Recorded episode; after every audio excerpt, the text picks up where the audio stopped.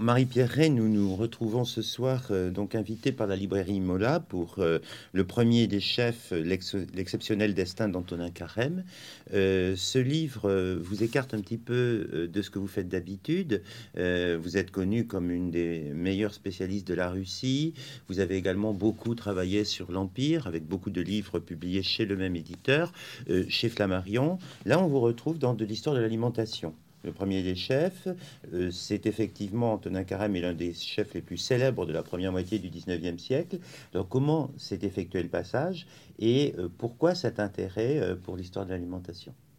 Alors, euh, c'est une histoire de l'alimentation, mais comme vous venez de le mentionner, incarnée par un, individu, un destin, euh, qui est celui d'Antonin Carême. Alors, j'ai croisé, si je puis dire, la, route euh, d'Antonin Carême dans mon travail sur Alexandre Ier, et en particulier sur mon ouvrage qui traitait de l'occupation russe à Paris en 1814.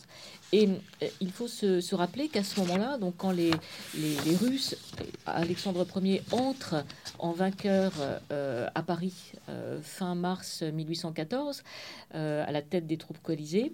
On est dans, dans un entre-deux politique, puisque Napoléon est vaincu, il, est en train d'abdiquer, mais les Bourbons ne sont pas encore revenus au pouvoir, et c'est Talleyrand qui va finalement orchestrer la destinée de la France. Et il, fait, il invite, pourrait-on dire, le tsar à séjourner chez lui, rue Saint-Florentin, parce qu'il a très bien compris que ce souverain euh, francophile et francophone a entre ses mains, euh, pourrait-on dire, le, destin de la France et surtout le destin des frontières, puisqu'il s'agit euh, de, du, premier traité de, Paris qui, va être bientôt signé.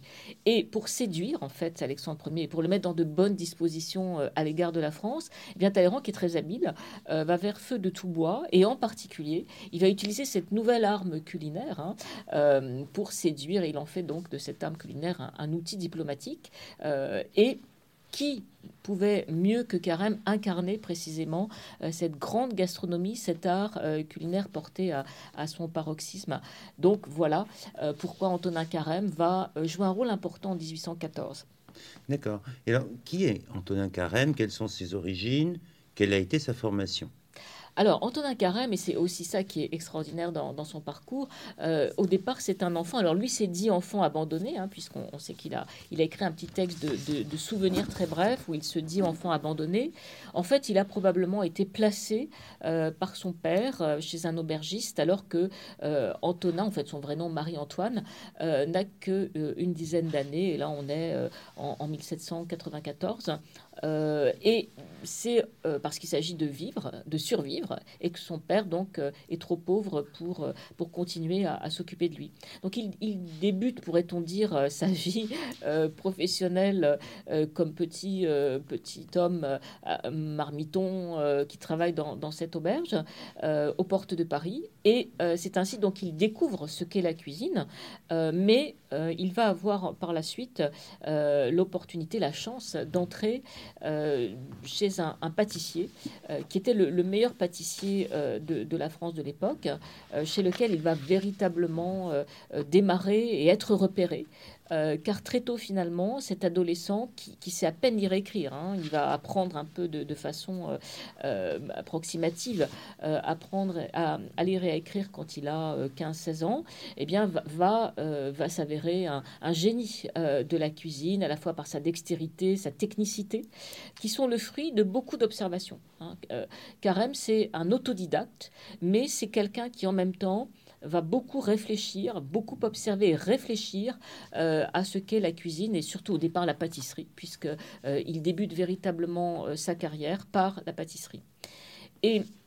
Ce qui est intéressant à mentionner, c'est le lien avec 1814, c'est que il va commencer, il va rencontrer Talleyrand hein, en 1803-1804, alors qu'il est employé euh, chez Avis, qui est donc ce grand pâtissier, euh, chez qui il va se faire très vite remarquer, euh, à la fois par sa technique du feuilletage et sa, manière d'alléger finalement des pâtisseries trop lourdes de l'époque, et puis l'attention, et je pense qu'on y l'attention euh, presque obsessionnelle qu'il apporte au beau dans, la pâtisserie. Et c'est un esthète de la pâtisserie qui va séduire à la fois Avis, son patron, mais également Talleyrand, qui voit très vite l'opportunité de tirer parti de ce goût du beau en pâtisserie.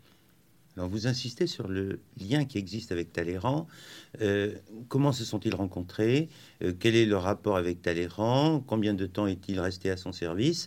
Et euh, est-ce Carême, justement, au travers de ses compositions, qui met en évidence le rôle que la gastronomie française peut avoir dans la diplomatie? Parce qu'on sait que c'est quelque chose qui va jouer énormément au 19e siècle.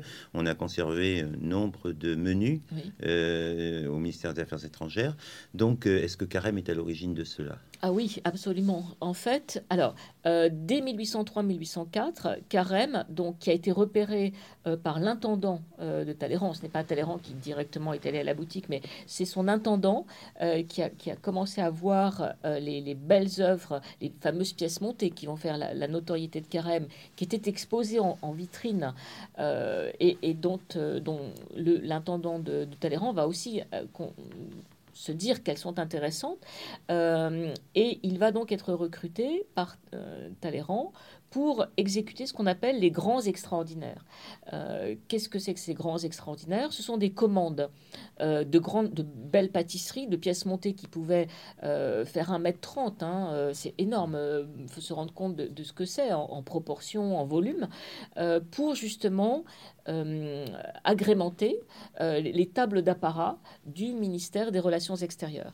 Et donc, c'est Talleyrand qui sera le premier des grands employeurs, pourrait-on dire, de Carême, et qui va l'associer très tôt à ce que Talleyrand a, très vite senti, ce dont il a eu la tuition. Alors, il n'est pas le premier à y avoir pensé, mais quand même, c'est lui qui va développer cet art, qui est qu'effectivement, la gastronomie peut être euh, un outil diplomatique. Et Carême, eh bien, va travailler pour Talleyrand. Euh, de 1803 à 1800, 1814, euh, euh, bon, 1815 ensuite, mais dans un autre contexte. mais ce qu'il faut rappeler, et c'est très important, c'est que Carême restera un homme libre, c'est-à-dire que il va servir pas mal de grands employeurs, mais rarement de façon exclusive. il sert Talleyrand, mais il répond en fait à des commandes. Euh, et il restera toujours son propre maître. C'est quelque chose euh, auquel il tenait beaucoup parce que il voulait, il le dit dans ses souvenirs, il voulait toujours pouvoir apprendre, pouvoir le temps de réfléchir à ce qu'il faisait sans être finalement euh, trop contraint par, par un service exclusif. Donc c'est assez original aussi comme démarche pour l'époque. et voilà, ce sera une sorte de compagnonnage, pourrait-on dire, privilégié entre Carême et Talleyrand qui va donc durer plus de dix ans, euh, avec une relation de confiance, mais euh, de fait, hein, euh, Carême ne sera pas le pâtissier ou voilà le, cuisinier exclusif de, Talleyrand. Alors, on sait aussi, ça c'est quelque chose qui est très intéressant, que Talleyrand l'avait mis au défi de pouvoir lui composer des, des, menus différents chaque jour. C'est-à-dire qu'il lui a commandé 365 menus alors, non pas forcément pour les exécuter, bien sûr, mais au moins pour le mettre à l'essai, savoir s'il en avait la, compétence. Et de fait, hein, euh, de fait, euh, Carême va se plier à, l'exercice. Et euh, c'est aussi avec ce, test réussi qu'il va finalement de plus en plus être dans l'entourage immédiat de, Talleyrand. D'accord. Il y a un grand événement qui va survenir, c'est le congrès de Vienne. On a beaucoup écrit sur le rôle de Carême au moment du congrès de Vienne. Vous remettez un peu les choses en place dans le livre. Est-ce que vous pouvez euh, reprendre euh, cela alors oui, c'est un mythe, c'est un mythe. Alors il est vrai qu'au congrès de Vienne, Talleyrand va partir avec, euh, euh, des cuisiniers et avec le souci, mais il part pas seulement avec des cuisiniers, hein. il, a, tout un, euh, un, ensemble de, personnes autour de lui, puisqu'il s'agit d'essayer de, séduire le plus possible pour sauver les meubles, je dirais, c'est-à-dire pour sauver ce, ce, qui peut être sauvé dans les négociations au sujet des, des frontières de, la France. Et il faut se rappeler aussi que finalement le congrès de Vienne, il dure un certain temps. Et, il enjambe, pourrait-on dire, 1814-1815 avec l'épisode des, des, 100 jours qui, change quand même euh, considérablement la donne du point de vue de, de la position française.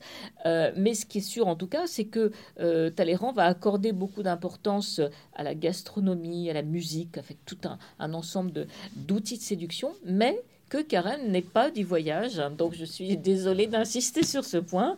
Euh, c'est un mythe. Alors on ne prête qu'aux riches, bien sûr. Donc euh, dans l'inconscient collectif au 19e siècle, Carême avait dû être au congrès de Vienne, mais il n'en est rien.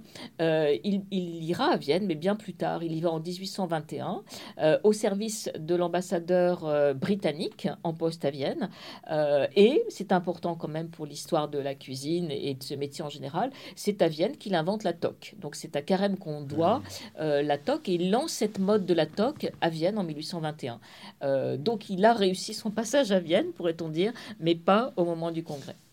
Et alors, justement, on lit qu'il est le roi des chefs et, euh, en jouant sur les mots, le, chef des rois. Euh, alors, vous évoquez son passage à Vienne, mais qui a-t-il réellement servi euh, tout au long de sa carrière Parmi les, plus grands en Europe, a-t-il servi, par exemple, le tsar Alexandre, sur lequel vous nous aviez, il y a quelques années, donné une excellente, une remarquable biographie, une remarquable biographie? Oui, il a servi Alexandre Ier parce que précisément, il sert Alexandre premier rue Saint-Florentin, donc euh, à la table euh, de Talleyrand. Mais ce qui est très intéressant, c'est que en 1814, quand euh, précisément Talleyrand reçoit le tsar à sa table rue Saint-Florentin, le tsar va rester deux semaines chez Talleyrand. Et puis ensuite, il va partir au palais de l'Élysée. Euh, où il va rester quatre semaines. Et il demande à Talleyrand que Carême le suive. C'est-à-dire que vraiment, il s'est, mm. il s'est attaché à la cuisine, euh, à la cuisine exquise euh, de, de, Carême, et donc le, le, Carême va le suivre. Donc pendant six semaines, les six semaines durant lesquelles il est à Paris, eh bien, Carême va composer des menus pour la table, la table impériale et également pour la table de, de ses généraux. Avec des concessions, c'est très intéressant, des concessions au goût du tsar. en particulier, on sait que le tsar euh, aimait beaucoup les huîtres, donc euh, il y aura systématiquement euh, une assiette d'huîtres. Le tsar aimait les potages, donc la Carême joue habilement de son rôle finalement de voilà de, au service de la diplomatie, puisqu'il va à la fois servir des soupes russes et puis des soupes françaises, enfin ce qu'on appelle des, potages. il n'emploierait pas, il emploie le terme soupe russe, mais potage français pour aussi montrer une différence. mais il, a le souci finalement de, lui servir à la fois des plats en petits clins d'œil à, sa russité et puis en même temps des plats typiquement français pour, euh, pour le séduire. Et puis surtout, il va le servir en 1815 lorsque le tsar revient. Euh, et c'est euh, Carême qui va orchestrer euh, les grands dîners, les grands soupers qui sont commandés et offerts en fait par le tsar à ses officiers. c'est ainsi que Carême aura la responsabilité de, trois grands dîners de 300 couverts à Vertu en Champagne. il faut se rendre compte de ce que ça représente en 1815 de pouvoir assurer ainsi en, en trois jours trois repas servis à 300 personnes dans une région qui a été dévastée euh, en 1814 et 1815, puisque ce sont des zones hein, euh, qui ont été, qui n'ont pas été épargnées euh, par, la, par la guerre et, l'occupation. mais il va, y, il va y parvenir et à, tel point, à telle enseigne que Alexandre l'invitera par la suite à la cour de, Saint-Pétersbourg. Alors, ce qui est intéressant à, à souligner, c'est que le, 1814-1815 euh, vont constituer euh, un, véritable tournant dans la carrière de, Carême. Parce que en servant Talleyrand, en étant au service du tsar en 1815, euh, il est au cœur de l'Europe, puisque tous les Européens, les souverains, leurs grands ambassadeurs sont à Paris, sont en France à ce moment-là. Et euh, la conséquence, c'est que eh bien, sa notoriété euh, va se trouver décuplée, bien plus que s'il avait servi euh, tel ou tel souverain en se déplaçant. Là, il y a une sorte de conjonction en fait favorable, et c'est ce qui va expliquer que sa notoriété s'installant, eh il va avoir des offres, il va recevoir des offres, en particulier une offre qu'il va accepter, qui est l'offre du régent d'Angleterre, le futur George IV, et puis il y aura d'autres offres, celle d'Alexandre Ier, euh, et, euh, et, ensuite, évidemment, euh, il servira d'autres grands qui ne sont pas des souverains, mais qui sont des hommes puissants, des, l'homme d'affaires James de Rothschild, chez, lequel il, a, il achève sa, sa, carrière. Mais c'est ce qui est important à souligner, je crois, c'est que à la fois il y a son génie, son génie propre, son talent, et puis le fait qu'il s'est trouvé en phase à des moments clés où euh, l'Europe regarde la France, la France regarde Paris, pourrait-on dire, et Paris regarde la table de Talleyrand. Est-ce qu'il a un rôle dans d'éventuels transferts culinaires d'un pays vers l'autre? Et puis, on sait qu'au XVIIIe siècle, dans l'époque qui m'est chère, euh, le service dominant était le service à la française, c'est-à-dire qu'on plaçait sur la table la totalité des plats et euh, les, invités se servaient un petit peu comme ils voulaient et les verres étaient placés à l'arrière. Euh, est-ce qu'il a un rôle dans le passage vers le service à la russe au XVIIIe siècle, au XIXe siècle? Alors, Carême préférait le service à la française parce que le service à la française est beaucoup plus beau on a justement sur ces grandes tables d'apparat tous les mets qui sont disposés avec des compositions savantes, des jeux de symétrie. Euh, on démultiplie euh, les, plats. Donc tout cela est extrêmement beau. Et on joue à la fois de la, des, couleurs des mets, de leur disposition, qu'on associe à une, une vaisselle euh, prodigieuse, des couverts éclatants, des, verres, hein, vous mentionnez, de cristal. Tout cela est extrêmement beau visuellement. Et donc, ça s'inscrit vraiment dans son attachement à l'idée que voilà, la cuisine marche de pair avec, avec la beauté et l'esthétique. Mais évidemment, ce service eh bien, euh, il, euh, il a des contraintes. C'est-à-dire, en particulier, la première contrainte est que euh, finalement, pour les convives, il n'est pas si pratique que ça, ni si agréable. Parce que si on est très loin d'un mets, on ne pourra pas y toucher, on ne pourra pas le, goûter. Parce qu'il n'est pas convenable de, se déplacer. Donc, on, est un peu, on voit beaucoup de choses, mais finalement, on ne goûte pas tant que ça. Et puis, par ailleurs, on mange souvent froid, qui est évidemment la limite de, de ce service, puisqu'on dispose tout pour que ce soit visuellement très beau, mais en fait, souvent, il se passe quelques minutes et on mange, on mange froid. Donc, c'est la raison pour laquelle, progressivement, le service à la russe, qui est un service à l'assiette, qui est celui que nous connaissons aujourd'hui, va s'installer. Alors, le service, en fait, euh, à la russe, il commence à être popularisé par le prince Kourakine, qui était l'ambassadeur d'Alexandre Ier euh, à Paris et en particulier au moment de, l'alliance de, Tilsit. Hein, c'est là que Kourakine reçoit beaucoup et commence à, populariser ce, service. Mais il est vrai que cela prendra du temps et que Carême sera longtemps rétif euh, au service à la russe parce que voilà, il, reste passionné d'esthétique. Bon, ce qui n'empêche pas à partir des années 25, euh, 30, euh, d'écrire finalement, de concéder que ce service à la russe, il est quand même bien pratique, en particulier dans, euh, dans, dans, des familles dites bourgeoises, c'est-à-dire que c'est la préfiguration du dîner bourgeois, entre guillemets, où on mange à l'assiette, mais on mange chaud, et peut-être au détriment d'une esthétique monumentale, mais pour le bénéfice du goût et, de ce qu'on a dans son assiette.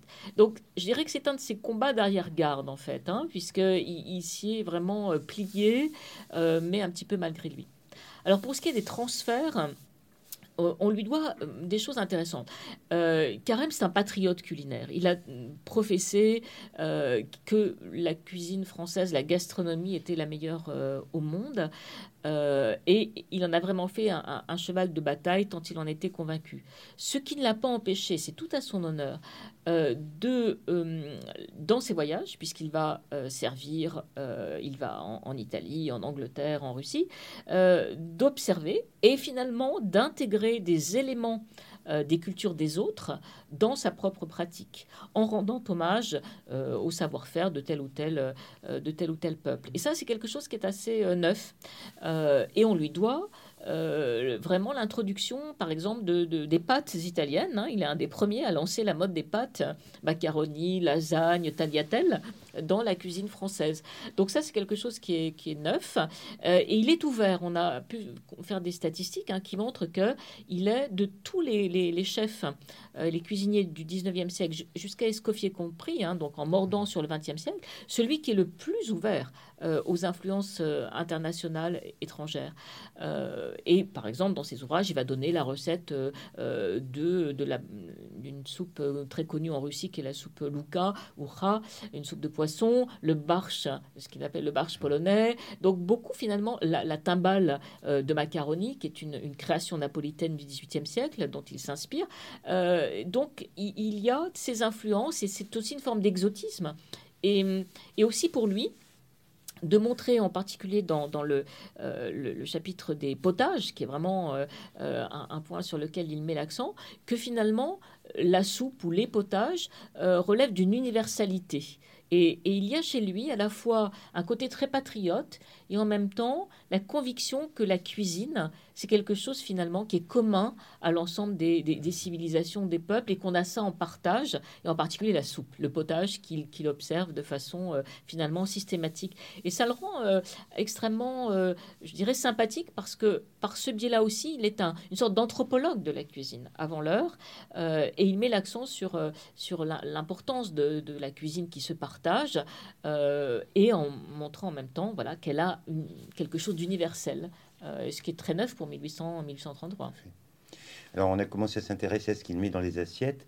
Euh, en lisant le livre, j'ai remarqué qu'il utilise beaucoup les crèmes, euh, les sauces. Il y a un certain nombre de plats qui sont agrémentés de crèmes. Lesquels, quels sont les plus, les plus célèbres qu'il a, qu'il a laissés Vous donnez d'ailleurs un certain nombre de menus à la fin du livre? Alors, dans les recettes, euh, euh, ce qu'il faut mentionner, c'est que, euh, alors, il, y a des recettes qu'il a totalement inventées, d'autres qu'il a, selon l'expression qu'il emploie, secouées c'est-à-dire modifiées, allégées la plupart du temps, et d'autres qu'il a transcrites, qui venaient d'une tradition orale et qu'il a, il a transcrites. Donc il y a trois types de recettes. Alors parmi en fait les, celles auxquelles il tient le plus, il y a tout son travail sur les sauces, puisqu'il a codifié les sauces, euh, en montrant que finalement on avait quatre, quatre, grandes sauces à partir desquelles on pouvait euh, démultiplier, et il aboutit à 150 sauces euh, à peu près. Alors j'en ai donné quelques-unes dans, dans l'ouvrage. L'idée étant à chaque fois hein, que euh, la sauce ne doit pas écraser le plat. Euh, c'est quelque chose qui est très important pour Carême. Jusqu'alors, jusqu'à lui, je dirais, euh, on a tendance à accumuler les saveurs. lui va travailler sur l'harmonie des saveurs. Il faut qu'elle, que ça aille de pair. Et dans les sauces, eh bien, on aura des réductions, hein, c'est-à-dire qu'on va avoir des, sauces à, base de, vin blanc, par exemple, de champagne, évidemment, puisque quand il est chez les grands, euh, le régent, il, travaille beaucoup le, champagne, mais il, il dit aussi qu'on peut euh, obtenir euh, des résultats tout à fait satisfaisants avec des, vins blancs moins coûteux. Mais les, les, sauces donc, sont travaillées comme des réductions euh, des réductions pour arriver vraiment au, goût le plus essentiel du, produit. Alors, à base de roux, hein, il travaille beaucoup le, beurre euh, pour obtenir ces fameux euh, roux, et ensuite donc des, sauces à base de, bah, de, fumée de, poisson, fumée de veau ou sauce au vin. Mais ce qui est à noter, c'est que la sauce, encore une fois, ne doit pas noyer le produit. Hein. Elle est quelque chose qui accentue, qui met en valeur le, le produit, que ce soit le poisson ou la viande, mais en aucun cas, euh, elle ne doit écraser le, produit. Alors, il a une sauce, j'en ai mis plusieurs, hein, mais une fameuse sauce au champagne euh, qui, justement, se sert avec du poisson, mais à côté du poisson, pas euh, ou légèrement dessus, mais il ne s'agit pas, encore une fois, de faire disparaître, comme on le faisait avant lui, certaines sauces qui, finalement, aboutissent à dénaturer complètement l'ingrédient principal il a une formation de, pâtissier, vous nous l'avez dit tout à l'heure. Euh, quels sont euh, ces desserts un peu emblématiques? Euh, Qu'est-ce qui caractérise la pâtisserie de Carême? Alors, il faut se rappeler que pâtisserie ne veut pas dire forcément sucré à l'époque. Hein. Un pâtissier, c'est celui qui fait les pâtes. Donc, on a aussi des tourtes salées, par exemple, euh, euh, qu'il met au point. Mais il est vrai euh, qu'il aime le sucre. Hein. Il est vrai que... pourquoi? Parce que c'est le sucre qui va lui permettre d'aboutir à, ces fameux crocs en bouche. Hein. C'est lui qui invente le, concept de crocs en bouche, c'est-à-dire ces énormes pyramides, pièces montées, qu'il va transformer en, objets architecturaux car c'est vraiment sa passion, ça a été également l'architecture. Alors pourquoi, pourquoi la pâtisserie sucrée? Bah Parce que beaucoup de... Le, sucre filé, euh, les gaufres permettent de servir de socle. Le sucre filé permet de, faire tenir euh, les, euh, les choux, par exemple. la meringue aussi permet donc de, de, jouer avec des formes extravagantes sans que ça, ça écrase trop en poids la, la, dite pièce montée. Donc il a, euh, encore une fois, beaucoup innové pour ce qui est de l'association des, goûts, euh, pour travailler ces, objets extraordinaires, donc euh, temples grecs, pagodes chinoises, pyramides égyptiennes, etc., etc., qui, vraiment vont être sa, marque de fabrique. Pour ce qui est des, des desserts emblématiques, il est l'inventeur de la charlotte, Donc ça, c'est vraiment l'inventeur également des petits fours. Euh, et il a modifié, alors on n'est pas sûr qu'il en était totalement l'inventeur, mais en tout cas, il a retravaillé la pâte à choux euh, pour justement aboutir à ces fameux crocs en bouche, euh, c'est-à-dire ces pièces montées qui donnent lieu à des, à des objets qui sont extrêmement beaux et dont on a reproduit quelques, quelques exemplaires dans, dans l'ouvrage. Oui, absolument. On voit temple d'amour, ruine antique, euh, donjon médiéval. Alors moi, ça me fait penser au néo-gothique, ça me fait penser euh, aux fabriques que l'on trouve à l'époque dans les, dans les jardins euh, néoclassiques.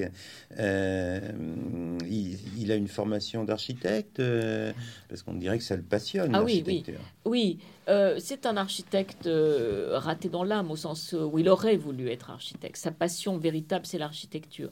Mais il dit dans ses souvenirs, je n'avais pas assez d'argent je ne pouvais pas euh, aller vers cette profession. Et donc il a transféré sa passion de l'architecture en pâtisserie.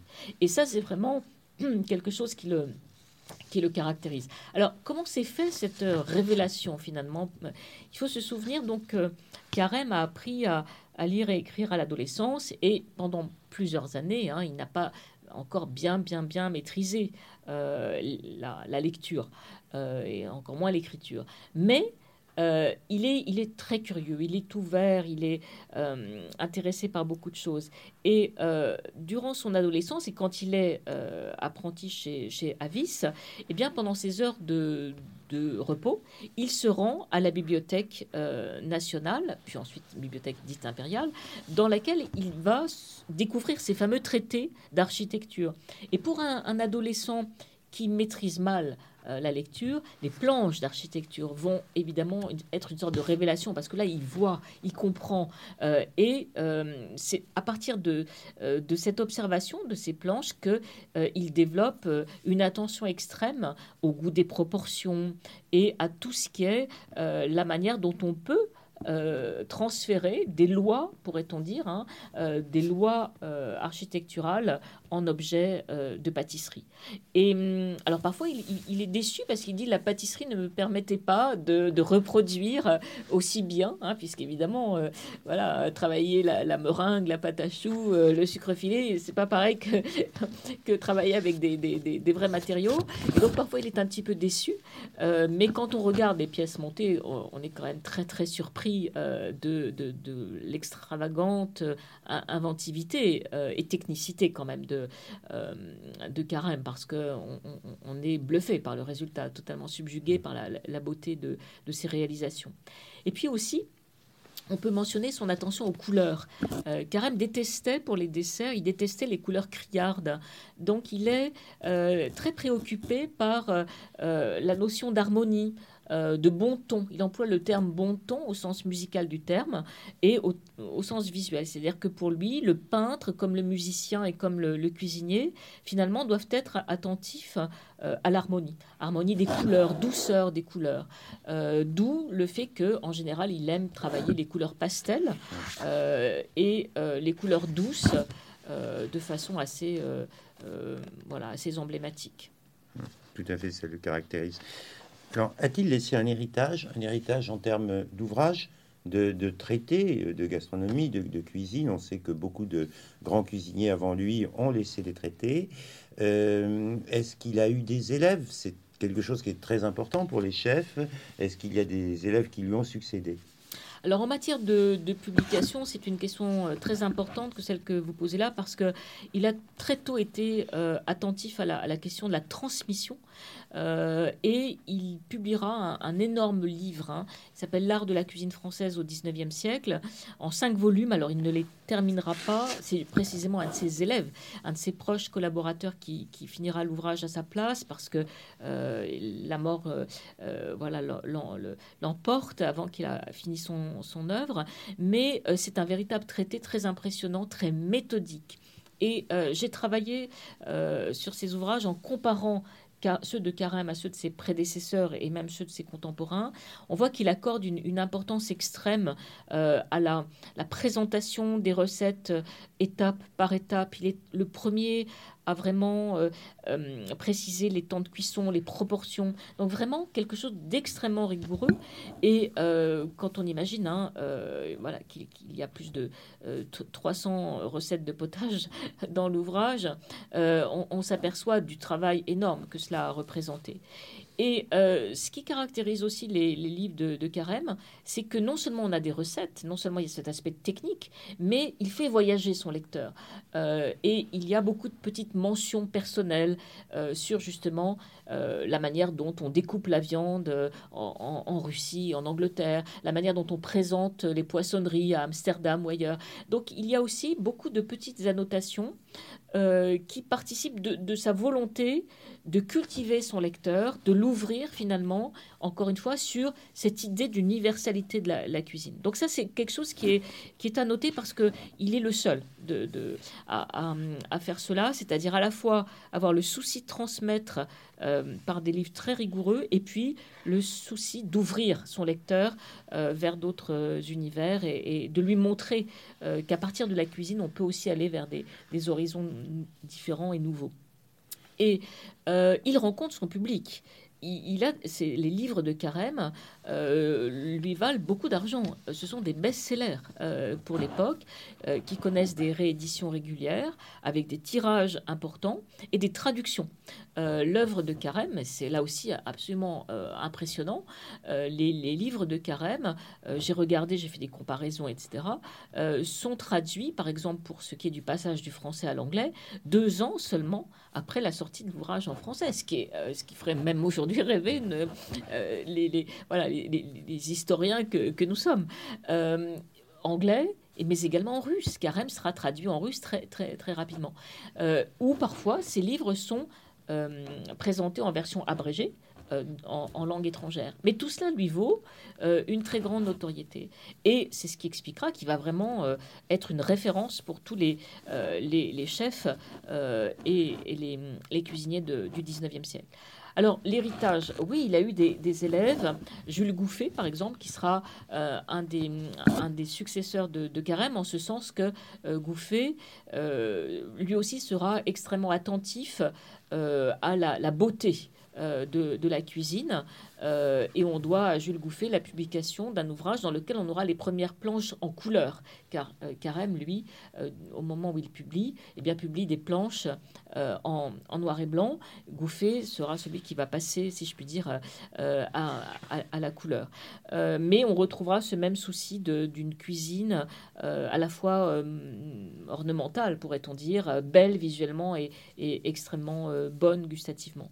Puis il y a d'autres héritiers plus lointains, comme Escoffier, qui euh, partageront avec euh, Carême euh, le souci de la diététique. car il faut se, bien avoir aussi euh, présent à l'esprit que euh, Carême, alors en dépit de sa passion pour le sucre, eh bien dans le même temps euh, est un adepte en fait d'une gastronomie qu'il définit comme l'anti-gloutonnerie hein, ou la gloutonnerie, l'anti-gastronomie. à ses yeux, ça marche dans les deux sens, c'est-à-dire l'idée que bien manger, ça ne veut pas dire s'empiffrer, et que bien manger, dit-il, peut vous faire gagner jusqu'à 10 ans de vie. et ça, c'est aussi très très neuf pour l'époque, hein, puisqu'il réduit le gras il réduit les, quantités. Euh, il sert moins de plats que ses contemporains. Et euh, Escoffier hein, reprendra cette idée que euh, la cuisine doit être, peut être et doit être au service de la santé.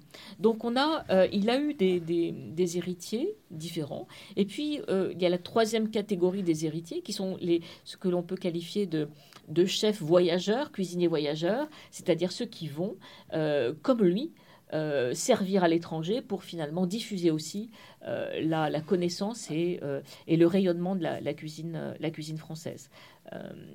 et là, on a par exemple Alexis Soyer qui était, qui se dit élève, qui a été élève de, de Carême et qui sera un des plus grands chefs de l'Angleterre victorienne. D'accord. Alors, il y a la publication à la fin du livre d'un certain nombre de, menus, euh, de plats plutôt. J'étais en train de les regarder et euh, il y a des, viandes, du poisson et on remarque qu'il n'y a pas beaucoup de gibier. Euh, est-ce le hasard? Parce que c'est un choix qui a été fait, euh, ou est-ce qu'il n'agrémente pas beaucoup le gibier, ne le cuisine pas beaucoup? Le gibier était euh, le mets aristocratique par excellence euh, au XVIIe et XVIIIe siècle. est-ce que ça correspond à une évolution post-révolutionnaire qui fait que on se désintéresse un petit peu du gibier? Est-ce que c'est une tendance personnelle qu'il a Alors, c'est une question intéressante que là aussi que vous posez parce que on peut dire que de ce point de vue-là, c'est un peu un homme de transition. Euh, il, cuisine moins de gibier que ses prédécesseurs et que de certains de ses contemporains. Euh, parce qu'il veut alléger justement la, cuisine et que les gros gibiers se cuisent à cuisson lente dans des sauces souvent très lourdes. Donc ce que j'ai observé, c'est qu'il cuisine du petit gibier, c'est-à-dire euh, par exemple des, bécasses, hein, des, euh, des, volatiles, mais pas des gros gibiers parce que le gros gibier précisément, eh bien, euh, voilà, implique des sauces, des sauces trop lourdes à, ses yeux.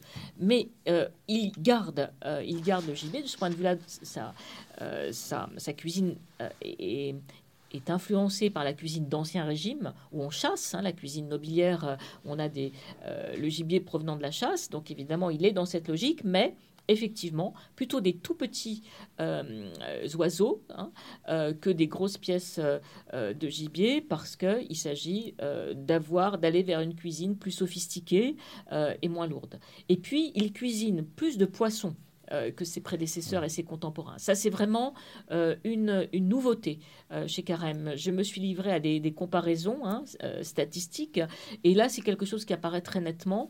il cuisine le poisson, et il, il est un adepte, il le dit d'ailleurs, hein, le poisson n'est jamais meilleur que cuit au sel, à l'eau de sel, c'est-à-dire finalement avec des, des cuissons courtes, hein, pour justement bien faire ressortir le, le produit.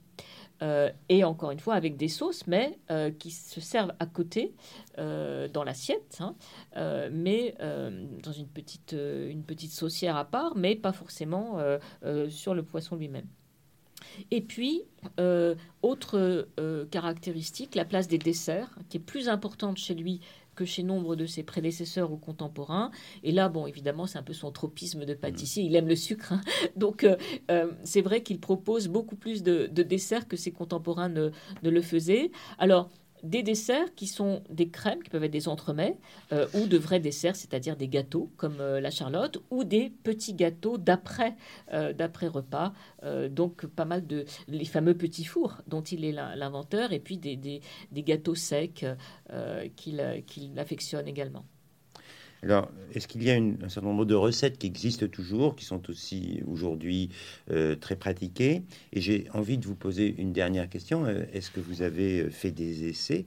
Est-ce que vous avez essayé d'appliquer euh, les recettes, les consignes de carême?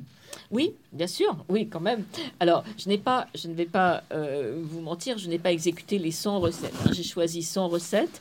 Euh, bon, certaines en particulier au départ, les, les, quatre sauces euh, maîtresses, il est vrai qu'elles sont un peu compliquées à réaliser aujourd'hui et que on peut, voilà, s'accommoder d'un fond de veau, d'un fond de, volaille, sans aller jusqu'au degré de, sophistication de, de, ces sauces.